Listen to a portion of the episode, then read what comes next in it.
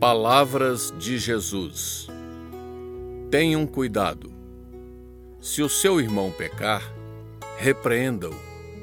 Se ele se arrepender, perdoa-lhe. Não deveria ser problema. Mas nossa demora em aplicar essa regra simples e prática acaba com os nossos dias. Como cristãos, devemos fazer rapidamente o que Jesus mandou. No entanto, o orgulho toma lugar no coração e nos afasta da palavra de Deus. Este é um cuidado que devemos ter: confrontar o ofensor e manter o coração pronto para o perdão. Naturalmente que o confronto tenha em vista o perdão. Jesus nos ensinou a procurar o ofensor com vistas à restauração.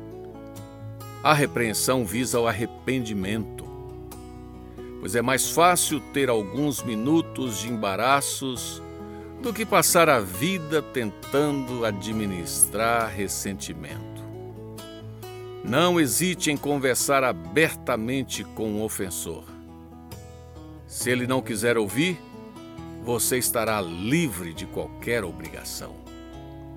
Quanto ao mais, Faça orações para que a graça de Deus seja sempre abundante no seu próprio coração.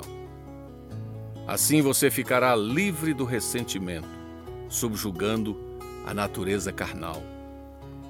Caso contrário, você se ajuntará ao outro no seu pecado. Não é fácil para ninguém. Porém, não existe outro caminho a seguir. Jesus apontou a direção Basta um pouco de fé. Você consegue.